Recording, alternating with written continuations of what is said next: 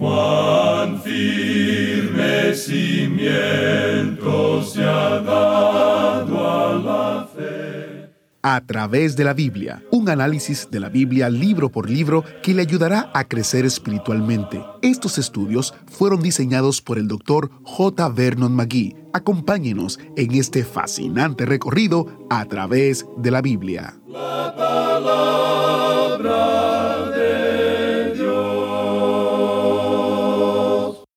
el cinturón de la verdad, la coraza de la justicia, el calzado del Evangelio de la paz, el escudo de la fe, el yelmo de la salvación, la espada del Espíritu, oración en todo tiempo.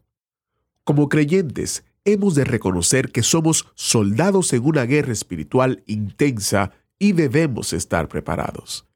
Bienvenidos a través de la Biblia, el programa donde conocemos a Dios en su palabra. Soy su anfitrión, Heiel Ortiz.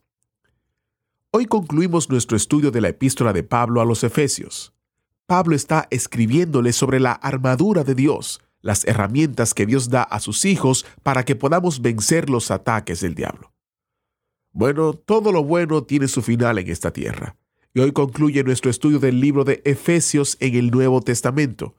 Mañana, si Dios lo permite, el autobús bíblico se dirige al Antiguo Testamento para la próxima parada y un nuevo estudio en el Antiguo Testamento. Proverbios, el libro de sabiduría bíblica.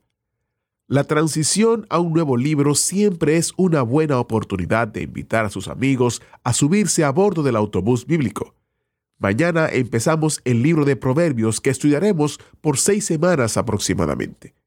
Una manera fácil de invitar a sus amigos es compartir el ministerio de a través de la Biblia en los medios sociales o redes sociales. Si usted está en Facebook, Twitter o Instagram, le animo a encontrarnos allí. Usted no solo podrá invitar a sus amigos y conocidos, también llegará a ser parte de nuestra comunidad en línea. Aprenderá novedades del ministerio, peticiones especiales de oración, enlaces para escuchar en línea el programa diario y mucho más. Así que si está en redes sociales, búsquenos, que ahí estamos en las redes o medios sociales. Estamos en Facebook, Twitter o Instagram y sea parte de esta comunidad de creyentes que interactuamos constantemente a través de estos espacios de comunicación. De hecho, a través de estos espacios usted puede comunicarnos sus peticiones de oración, puede comentar qué tal le parece el programa, puede inclusive pedir información acerca de las cosas que estamos promocionando, comentando y demás. En fin, es una plataforma ideal para estar en contacto de manera más rápida y efectiva. Es interesante cómo cambia el mundo, ¿no? Anteriormente teníamos otros medios de comunicación y ahora son las redes sociales o los medios sociales y estamos ahí para compartir con ustedes y tener esta interacción tan interesante a través de estas plataformas. Qué bueno es poder utilizar la tecnología de manera adecuada y que glorifique al Señor. Luego de decir esto, iniciamos nuestro tiempo en oración porque el estudio de hoy en Efesios está muy interesante. Padre Celestial, gracias por la bendición de tu palabra en nuestras vidas. Gracias por la oportunidad que tenemos de estudiarla y de conocerte mejor. Gracias porque a través de tu Hijo Jesús pasaremos la eternidad en tu presencia. En su precioso nombre oramos. Amén. Ahora le invito a que busque su Biblia Efesios capítulo 6, verso 16, porque iniciamos nuestro recorrido bíblico de hoy con las enseñanzas del Dr. Magui en la voz del maestro Samuel Montoya. Amigo oyente, vamos a dedicar un poco más de tiempo en esta última parte de nuestro estudio de la epístola a los Efesios, como lo hicimos en el programa anterior. Y lo hacemos porque creemos que hay una gran necesidad de enseñar, y estamos enseñando la palabra de Dios, y hay una gran necesidad de enseñar y de amplificar algo que no aclaramos bien cuando estudiamos cierta porción en particular, y no deseamos ser malentendidos. Esperamos hacer esto de vez en cuando porque estamos bastante avanzados en este programa a través de la Biblia. Y hay muchas personas que están un poco confusas y dicen, bueno, pero ustedes no explicaron eso claramente. Y amigo oyente, deseamos ser bien claros, deseamos explicar las cosas con claridad. Esa es una de las cosas que estamos intentando hacer. Estamos pues observando aquí la armadura que tiene que usar el Hijo de Dios para poder hacerle frente a su enemigo espiritual. En realidad, la armadura es una armadura espiritual en la que tenemos que estar firmes y esa armadura es Cristo, el Cristo viviente. En el Antiguo Testamento, cuando estudiamos el libro de Job, vimos que esto fue expresado aún por Satanás al describir cómo Dios protege a los suyos. En Job capítulo 1 versículo 10, respondiendo Satanás a Jehová, dijo, ¿No le ha cercado alrededor a él y a su casa y a todo lo que tiene? Y como vimos en nuestro programa anterior, hay bastante que hablar acerca de esta armadura. Ahora, antes de leer el versículo 16 de este capítulo 6 de la epístola a los Efesios, debiéramos decir que probablemente hemos visto ya lo que es una parte muy importante de la armadura. Y es que se debe tener ceñidos vuestros lomos con la verdad y que eso es la palabra de Dios. Cristo es la verdad y necesitamos conocerle y conocer el poder de su resurrección. Necesitamos vestirnos con la coraza de justicia que es Cristo. Él ha sido hecho justicia para nosotros y eso es lo único que puede hacerle frente al diablo en el día de hoy. Pero debajo de todo esto debe haber un corazón y una conciencia que estén limpios porque los pecados han sido confesados, debido a un andar con Dios y de tener comunión con Él. Y luego debemos tener nuestros pies calzados con el apresto o la preparación del Evangelio de la paz. Eso indica que debemos tener un buen fundamento en el día de hoy. Si estamos plantados en una roca resbaladiza, el diablo no va a tener ningún problema en derribarnos. Y si usted, amigo oyente, está plantado sobre la arena, permítanos decirle también que puede ser derribado con toda facilidad. Ahora los versículos 16 al 18 de este capítulo 6 de la epístola a los Efesios dicen, Sobre todo, tomad el escudo de la fe, con que podáis apagar todos los dardos de fuego del maligno.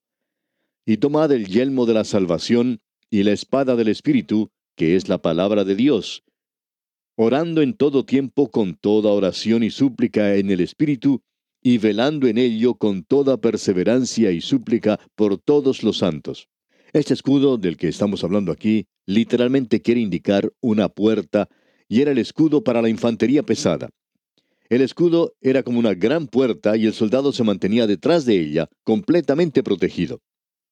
¿Ha notado usted alguna vez en la palabra de Dios que Cristo es la puerta de salvación y que Él es también la puerta que protege al creyente del enemigo de afuera?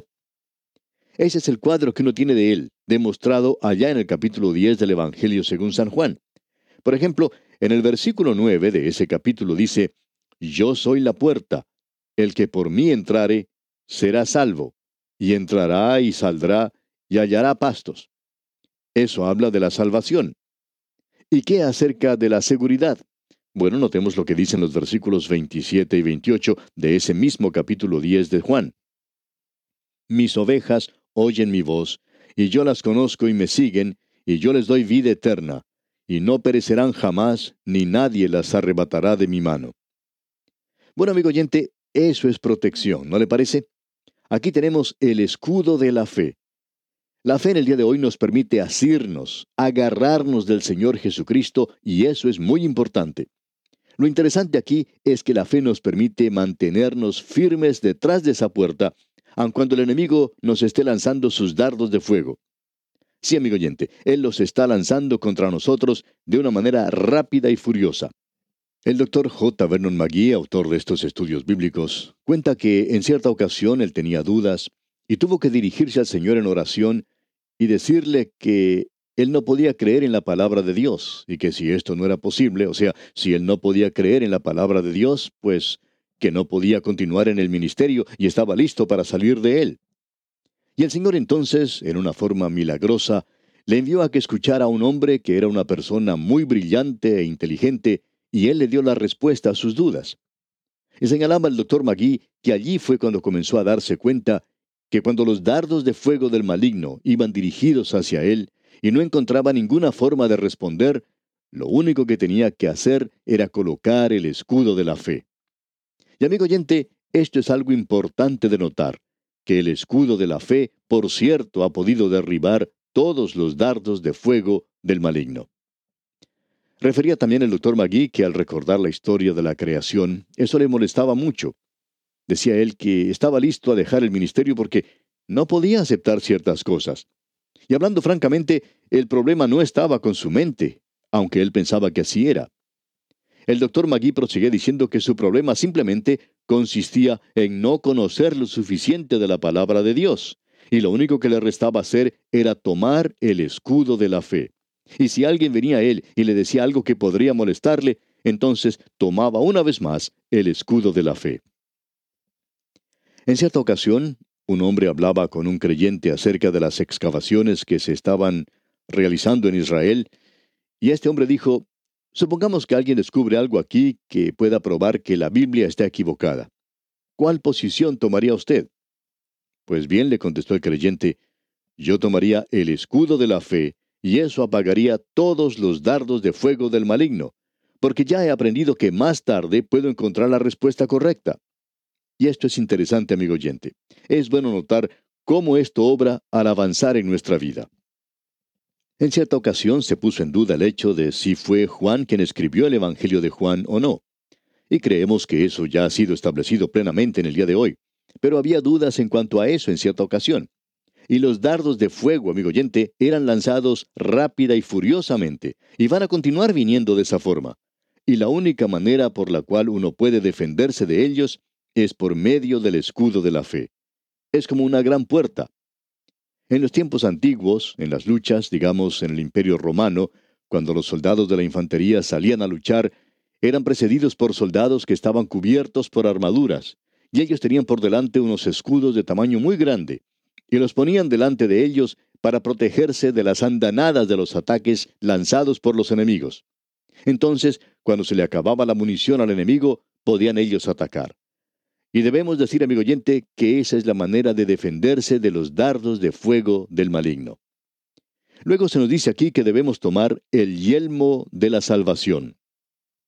¿Se ha puesto a pensar usted alguna vez, amigo oyente, que el yelmo protege la cabeza? Y Dios busca alcanzar la mente del hombre. Reconocemos que Él busca el corazón del hombre, pero también su mente. Allá en el libro de Isaías, capítulo 1, versículo 18, dice, Venid luego, dice Jehová, y estemos a cuentas. Si vuestros pecados fueren como la grana, como la nieve serán emblanquecidos. Si fueren rojos como el carmesí, vendrán a ser como blanca lana. Creemos que eso es algo en lo cual debemos pensar. Podemos leer allá en el libro de los Hechos de los Apóstoles, capítulo 24, versículo 25, pero al disertar Pablo acerca de la justicia, del dominio propio y del juicio venidero, Félix se espantó y dijo, Ahora vete, pero cuando tenga oportunidad te llamaré. Es decir, que Félix no tenía una respuesta para Pablo porque éste estaba tratando de alcanzar la mente de Félix, así como también su corazón. Luego la escritura dice allá en la epístola a los Romanos capítulo 10 versículo 17, Así que la fe es por el oír y el oír por la palabra de Dios. Dios no le está pidiendo a usted que salte en las tinieblas, eso no es fe. Cierto teólogo liberal dijo hace muchos años que la fe es un salto en la oscuridad. Dios dice que si es un salto en la oscuridad, entonces no lo haga, porque dice el Señor, yo quiero que usted salte a la luz. Yo tengo una base sólida para usted. ¿Y cuán maravilloso es eso, amigo oyente? Ahora se nos dice aquí que debemos tomar el yelmo de la salvación. Bueno, Cristo es la salvación del pecador y Él es quien recibe toda la gloria en todo. El penacho sobre el yelmo es Cristo. Él ha sido hecho para nosotros salvación. Y cuando Cristo nació se dijo, llamará su nombre Jesús, porque Él salvará a su pueblo de sus pecados. Y el apóstol Pablo le dijo a los tesalonicenses, allá en su primera carta, capítulo 5, versículo 8, Pero nosotros, que somos del día, seamos sobrios, habiéndonos vestido con la coraza de fe y de amor, y con la esperanza de salvación como yelmo. Usted puede apreciar, amigo oyente, que todas las partes de la armadura han sido preparadas para la defensa. ¿Ha notado usted eso, amigo oyente? Todo es para la parte delantera de la persona. No hay nada preparado para la retirada. Si usted se retira, entonces va a ser alcanzado de la misma forma en la que lo fue el rey Joram cuando él estaba huyendo de la batalla en su carroza. Allí es cuando él fue alcanzado. Y amigo oyente, cuando un creyente está en retirada, es una presa fácil para el enemigo. El enemigo puede alcanzarlo en cualquier momento. Tenemos luego aquí solo dos armas para la ofensiva. La primera es la espada del Espíritu, que es la palabra de Dios. ¿Había notado eso? En la epístola a los Hebreos, capítulo 4, versículo 12, leemos, Porque la palabra de Dios es viva y eficaz, y más cortante que toda espada de dos filos, y penetra hasta partir el alma y el espíritu, las coyunturas y los tuétanos, y discierne los pensamientos y las intenciones del corazón. Cristo es la palabra de Dios viviente, y él utilizó la palabra de Dios para enfrentarse a Satanás en la hora de su tentación. Y de su boca sale la espada de dos filos en la batalla de Armagedón, donde él obtiene la victoria. Ahora, ¿cuál es esa espada? Bueno, es la palabra de Dios, amigo oyente. Algunos de nosotros necesitamos tener esta espada filosa saliendo de nuestras bocas, la palabra de Dios. Esa es la única arma ofensiva, amigo oyente, que usted y yo podemos usar, la palabra de Dios. Y eso es lo que estamos tratando de hacer aquí en este programa a través de la Biblia. Luego, la segunda arma ofensiva mencionada es la oración. Orando en el Espíritu Santo. De eso vamos a poder hablar un poco más cuando lleguemos a otra de las epístolas. En realidad, nos estamos refiriendo a la pequeña epístola de Judas. Vamos a dedicar más tiempo a eso cuando lleguemos allí, pero permítanos decir que orando en el Espíritu Santo no es el presentar una lista de peticiones a Dios. Es el orar en el Espíritu, y esto quiere decir que usted y yo, amigo oyente, reconocemos a nuestro enemigo en el día de hoy y que nos asimos, que nos agarramos de Dios para lograr recursos espirituales y que nos asimos de Dios por aquello que es espiritual para ser llenados de toda la plenitud de Dios. Esto es lo que quiere decir, en nuestra opinión, el orar en el Espíritu. Ahora tenemos el ejemplo del soldado. El apóstol Pablo es un buen soldado de Jesucristo y aquí tenemos su ejemplo. Leamos el versículo 19. Y por mí a fin de que al abrir mi boca me sea dada palabra para dar a conocer con denuedo el misterio del Evangelio. Es un misterio porque no se encuentra en el Antiguo Testamento como tal, que Cristo murió por los pecados, que fue sepultado y que resucitó al tercer día. Y ese es el mensaje que nosotros debemos presentar hoy. Esta es la palabra de Dios. Ahora el versículo 20 dice, por el cual soy embajador en cadenas, que con denuedo hable de él como debo hablar. Y amigo oyente, permítanos decirle que esa es la oración que deseamos aquí, para que nos sea dado entendimiento, para que nos sea dada una osadía tal que podamos declarar la palabra de Dios. Cuán importante es para nosotros el hacer esto. Luego Pablo dice en el versículo 21 de este capítulo 6 de su epístola a los Efesios, para que también vosotros sepáis mis asuntos y lo que hago, todos lo hará saber Tíquico, hermano amado y fiel ministro en el Señor. Tíquico era el pastor de ese lugar. Más adelante, Juan llegó a ser el pastor de esa iglesia en Éfeso. Y continúa en el versículo 22, el cual envié a vosotros para esto mismo, para que sepáis lo tocante a nosotros y que consuele vuestros corazones. El apóstol Pablo tenía una verdadera preocupación e interés por los hermanos. Y llegamos ahora a la bendición del soldado, y esto es algo propio. Escuche lo que dice el apóstol Pablo aquí en los versículos 23 y 24 de este capítulo 6 de su epístola a los Efesios. Paz sea a los hermanos y amor con fe de Dios Padre y del Señor Jesucristo.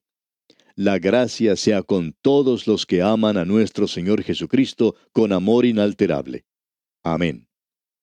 El canto del cisne, por así decirlo, del apóstol Pablo, lo encontramos allá en su segunda epístola a Timoteo, capítulo 4, versículos 6 al 8, donde dice, Porque yo ya estoy para ser sacrificado, y el tiempo de mi partida está cercano. He peleado la buena batalla, he acabado la carrera, he guardado la fe.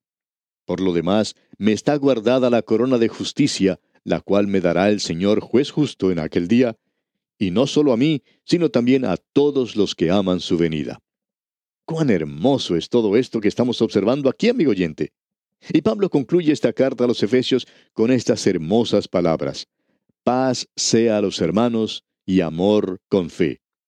Notemos estas maravillosas palabras. Amor. Quiere decir el amor para los otros creyentes, lo cual es el fruto del Espíritu. Fe quiere decir fe en Cristo, lo que produce un amor activo. Y luego tenemos aquí esa palabra maravillosa, hermosa, esa palabra paz. Y esta es la paz de Dios que sobrepasa todo entendimiento. Qué hermosa, maravillosa es esta epístola a los Efesios. Y así, amigo oyente, concluimos este viaje que hemos realizado por la carta del apóstol Pablo a los Efesios. Esperamos que el estudio que hemos hecho haya sido de bendición para usted, como lo ha sido también para nosotros. Y ahora, para terminar, permítanos mencionar una vez más estas maravillosas palabras del apóstol Pablo aquí en el capítulo 6 de su epístola a los Efesios, versículo 24. La gracia sea con todos los que aman a nuestro Señor Jesucristo con amor inalterable. Amén. Muchas gracias al maestro Samuel Montoya por guiarnos en este interesante estudio del libro de Efesios. Ya concluimos en el día de hoy, pero usted no tiene que concluir. De hecho, usted puede profundizar aún más en el estudio del libro de Efesios. Para eso tenemos un recurso útil para usted. Es el comentario de Efesios, Filipenses y Colosenses. En este comentario que incluye el volumen de estas tres cartas, usted puede tener un cuadro compuesto de Cristo, la Iglesia, la vida cristiana y la interrelación y función entre todas ellas. Estas diferentes facetas nos presentan la vida cristiana en un más alto nivel. Por ejemplo, en la epístola a los Efesios se nos presenta a la iglesia, la cual es el cuerpo de Cristo. Esta es la iglesia invisible de quien Cristo es la cabeza. Como puede ver, muchas cosas interesantes, así que le animo a que usted adquiera este recurso como descarga gratuita en nuestro sitio web a través de la biblia.org barra destacado. También allí usted encontrará un librito titulado Oscuridad y Luz, el Día del Señor. Si alguna vez ha estado confundido acerca de la profecía, este es el librito para usted. El Dr. Magui explica claramente el escenario de Dios para el futuro tal como se describe en la Biblia, evento por evento, desde el rapto hasta la Nueva Jerusalén. Interesante, ¿no? De hecho, la frase el día del Señor hace una referencia al retorno de Cristo a la tierra a establecer su reino. Estos dos recursos están disponibles para usted como descarga gratuita. Solo debe visitar a través de la biblia.org barra destacados. Y mientras está en nuestro sitio web, usted también puede visitar a través de la biblia.org barra libritos para descargar el librito titulado cómo mantenerse firme contra Satanás, que trata de la lucha espiritual y nos anima a ponernos toda la armadura que Dios provee para evitar ser derrotados en nuestra vida cristiana.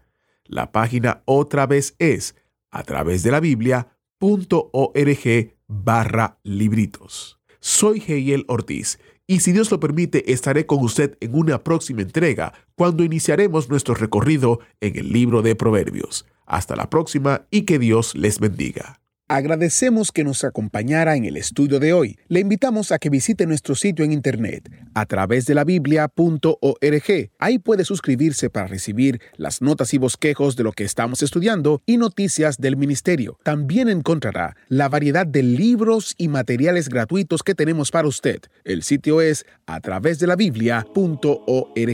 Todo lo que hacemos es posible gracias al Señor y a personas como usted que se unen a nosotros en la obra de llevar la palabra entera al mundo entero. A través de la Biblia es una producción de Radio Transmundial.